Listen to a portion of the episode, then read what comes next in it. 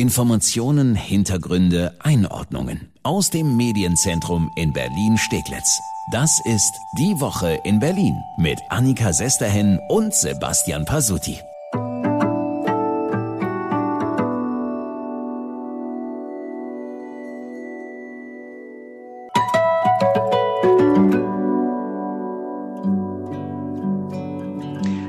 Tja, Pasotti, blöd für dich. Jetzt kannst du nach Mitternacht gar nicht mehr joggen gehen.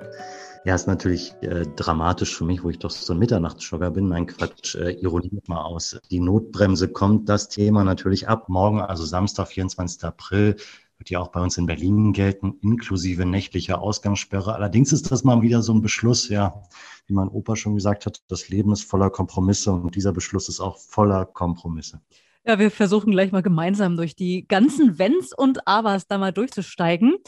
Vorher aber erstmal Hallo, herzlich willkommen zu unserer neuesten Folge hier in unserem Podcast. Immer freitags fassen wir zusammen, was so los war und welche Themen Berlin so umtreiben. Und natürlich ist das eben vor allen Dingen die Ausgangssperre diese Woche. Was bedeutet das jetzt konkret hier in Berlin? Ja, du hast ja schon angedeutet, es ist ein ziemliches Hin und Her, bis sich da erstmal auf die Zeit geeinigt wurde. Das war schon Akt. Erst sollte diese Ausgangssperre viel strenger sein. Da war die Rede schon ab 20 Uhr zu Beginn oder 21 Uhr. Der Kompromiss sieht am Ende jetzt aber anders aus. Offiziell gilt ab morgen eine Ausgangssperre ab 22 Uhr und dann bis 5 Uhr früh. Vor Mitternacht gibt es aber viele Ausnahmen. Alleine spazieren mit dem Hund, Gassi gehen, joggen dürfen wir alles weiterhin bis Mitternacht. Erst ab 0 Uhr sollen dann wirklich alle drin bleiben, außer klar die Ausnahme, man muss zur Arbeit, braucht medizinische Versorgung, dann kann man auch nach Mitternacht noch raus. Gut, also eigentlich ist das wirklich überschaubar, diese Ausgangssperre, weil wer geht schon nach 0 Uhr spazieren oder joggen? Trotzdem gab und gibt es immer noch richtig heftige Kritik daran. Ein Teil dieser Kritik verstehe ich durchaus, ne? nämlich das häufigste Argument. Was bringt uns eine Ausgangssperre, wenn die meisten Infektionen doch eh aus Treffen in Innenräumen entstehen? Genau das hat auch Berlins Regierender Michael Müller nochmal angesprochen. Auch wenn Berlin sich im Bundesrat am Donnerstag zwar enthalten, das Ziehen der bundesweiten Notbremse letztendlich aber gebilligt hat. Das Thema drinnen und draußen spielt eine Rolle. Die Beratung ist eindeutig, seit Monaten eindeutig. Die Infektionsgefahren drin sind um ein Vielfaches höher als draußen.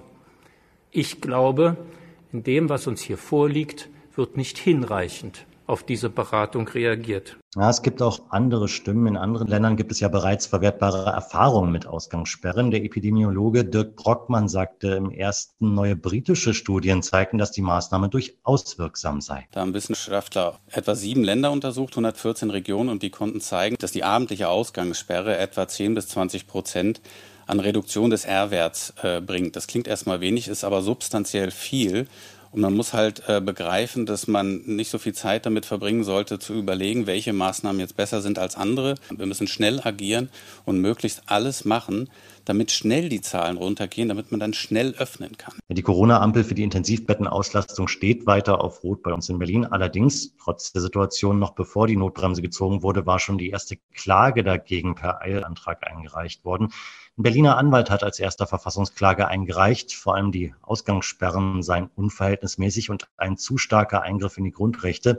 Außerdem sei laut der Klage der Inzidenzwert als alleiniger Maßstab ungeeignet. Ja, weitere Klagen folgten und folgen immer noch. Bleibt spannend, wie lange die neuen Maßnahmen angewandt werden können oder ob die bundesweite Notbremse nicht schon vor dem aktuellen Fristende, das ist der 30. Juni, ob die da nicht schon vorher gekippt wird. Ja, bleiben wir erstmal bei dieser Ausgangssperre nochmal, denn wer muss das am Ende alles kontrollieren? Natürlich die Berliner Polizei. Die haben ja eh schon ganz schön viel zu tun und deswegen in einer über vier Millionen Stadt, äh, das geht natürlich nur stichprobenartig, ähnlich wie auch schon bei der Kontrolle der Maskenpflicht. Ich habe mit Benjamin Jendo gesprochen von der Gewerkschaft der Polizei. Er sagt, erfreulicherweise hält sich doch ein Großteil von uns Berlinern an die Regeln. Und diese neue Ausgangssperre, die sieht Benjamin Jenro auch nicht nur kritisch. Eine Ausgangssperre an sich macht es in dem Sinne einfacher als eine sehr umschreibende Kontaktbeschränkung jemanden nachzuweisen. Ja, es ist äh, mitunter ein sehr langwieriger Akt, jemanden nachzuweisen, dass er sich hier mit zwei Personen trifft, die aus anderen Haushalten sind und eben nicht aus seinem gleichen. Wenn man dann erstmal Personalien klären muss, kann das ein Punktwagen eben auch zwei, drei Stunden beschäftigen. Ähm, wenn es die Regelung gibt, dass ab einem bestimmten Zeitraum gar keiner draußen sein darf, dann ist es zumindest ein bisschen einfacher für die Polizei. Fast vier Millionen sind wir in Berlin. Die Polizei kann natürlich nicht überall sein. Gibt es denn trotzdem jetzt, sage ich mal, Schichtplanänderungen? Wird irgendwie verstärkt in der Nacht kontrolliert oder bleibt alles so, wie es ist und man schaut einfach, was man schafft? Es ist nicht so, dass jetzt Schichtpläne extra umgestellt werden. Selbstverständlich wird es aber in den nächsten Tagen und Wochen da auch Schwerpunkteinsätze geben, ja, dass man gerade auch am Wochenende, gerade auch in den Nächten, wo es vielleicht ein bisschen warm ist, ähm, auch verstärkt mal in den Grünanlagen unterwegs ist und so. Es wird jetzt nicht an jeder Straßenecke ein Polizist stehen, aber wir appellieren da schon an die Bürgerinnen und Bürger. Man muss aber auch ganz ehrlich sein, wir haben das vorgestern wieder beim Demo-Mittwoch gesehen, ja, wie viel auch unsere Kolleginnen und Kollegen ohnehin schon an Arbeitslast zu tragen haben und wir, wir steuern auf den 1. Mai zu. Wir haben extrem viele Versammlungen auch in den nächsten Tagen und da werden die Kollegen ohnehin äh, fast dauerhaft im Einsatz sein. Deswegen kann das nur im Rahmen der normalen Polizeiarbeit stattfinden. Den einen oder anderen Schwerpunkteinsatz wird es vermutlich geben. Nützt Ihnen das als Gewerkschaft eventuell auch als Art Druckmittel zu sagen, ja, schaut mal her, ne? wir müssen viel mehr arbeiten, wir haben zu wenig Personal, im Grunde auch zu wenig Geld, die das Personal verdient, äh, ihr müsst uns helfen?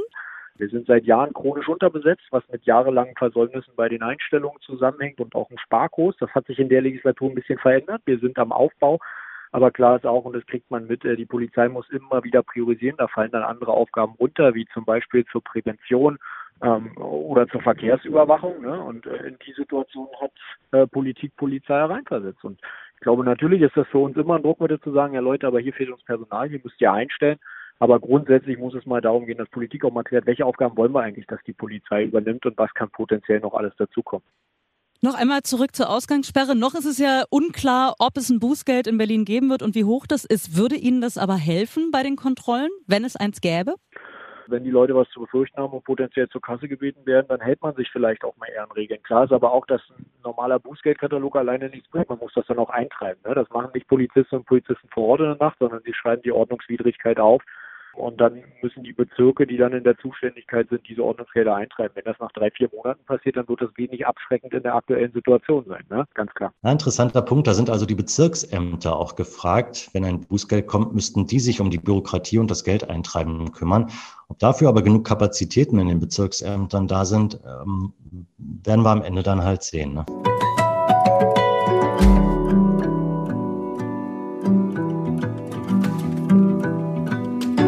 Ausgangssperre ist ja nicht alles. Was haben wir noch ab morgen? Treffen sind nur noch mit einer anderen Person erlaubt. Also, äh, es ist ein bisschen absurd. Wir gucken uns das mal an. Du mit deiner Freundin und deinem Kind, ihr dürftet mich zu euch nach Hause einladen.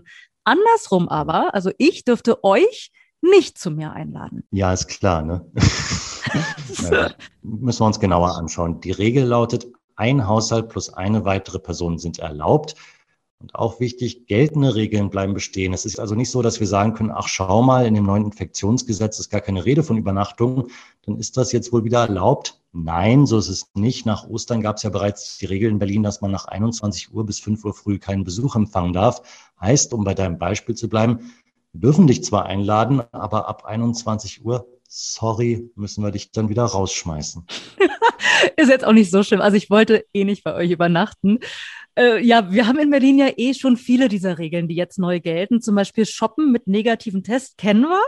Jetzt könnte bald auch wieder Shoppen mit negativem Test und nur mit Termin auf uns zukommen. Kennen wir auch schon. Das greift ab einer Inzidenz von 150. Da sind wir aktuell so knapp drunter. Das kann sich aber von Tag zu Tag ganz schnell ändern. Wobei auch ganz interessant, Berlin hatte bisher eigentlich eigene Zahlen im Lagebericht der Gesundheitsverwaltung. Jetzt aber wird umgestellt und es werden nur noch die Zahlen des Robert-Koch-Instituts als Maßstab benutzt. Und diese Zahlen sind meist ein bisschen niedriger interessanter Zeitpunkt, ehrlich gesagt, dahin zu wechseln. Berlin begründet diese Datenumstellung mit der besseren Vergleichbarkeit zwischen den Bundesländern. Was ich persönlich auch echt abenteuerlich fand, ist die Regelung für die Schulen. Also wenn die Inzidenz an drei Tagen hintereinander über 165 liegt, dann müssen Schulen und Kitas hier in Berlin wieder schließen.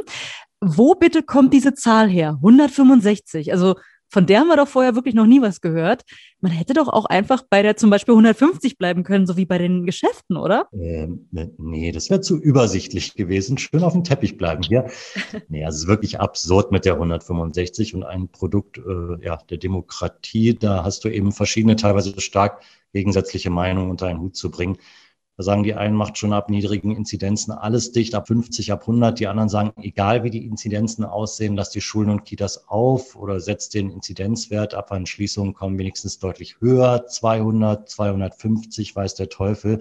Naja, und am Ende wird dann so lange rumdiskutiert, bis so eine absurde Zahl wie 165 da rauskommt irgendwie. Weißt du, woran mich das erinnert? Irgendwie an so Diskussionen mit Teenagern. Weißt du, der Teenager fragt, wann er nach Hause kommen soll. Mama sagt 21 Uhr, Papa sagt 20 Uhr. Und am Ende einigt man sich dann irgendwie auf halb neun oder so. Also schon absurd. Und der Teenager kommt dann um zehn. Genau. der kommt um ein Uhr nachts sowieso. Kann man sagen, was man will.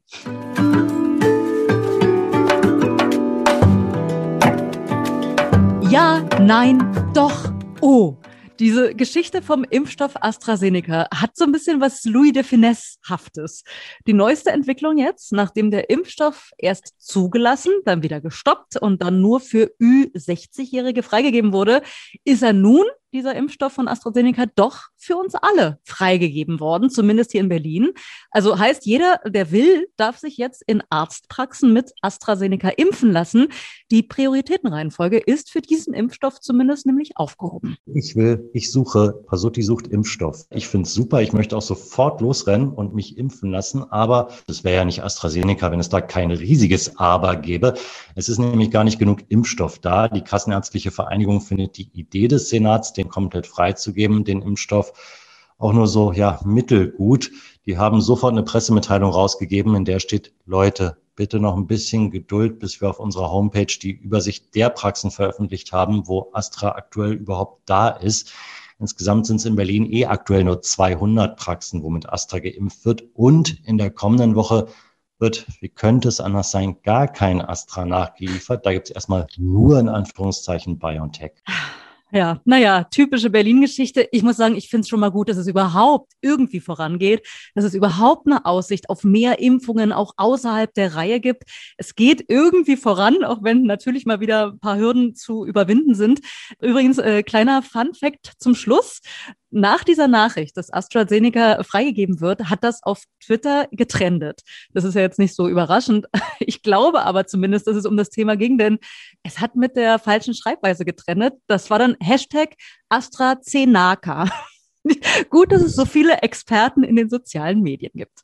Du, wenn es hilft, nehme ich auch AstraZeneca. Kann ich dir impfen, habe ich zufällig im Kühlschrank. Danke, dass Sie reingehört haben in unseren Podcast Die Woche in Berlin und wir hören uns bald wieder. Einmal die Woche gibt's uns, also gibt's unseren Podcast. Immer freitags fassen wir die Top-Themen der Woche für Sie zusammen. Finden Sie überall, wo es Podcasts gibt und auch auf berlinerrundfunk.de und erst2.de. Und wir freuen uns wie sonst was, wenn Sie uns eine gute Bewertung bei iTunes geben oder auch gerne bei Spotify folgen. Dankeschön und bis dahin wünschen wir wie immer eine wunderbare Woche.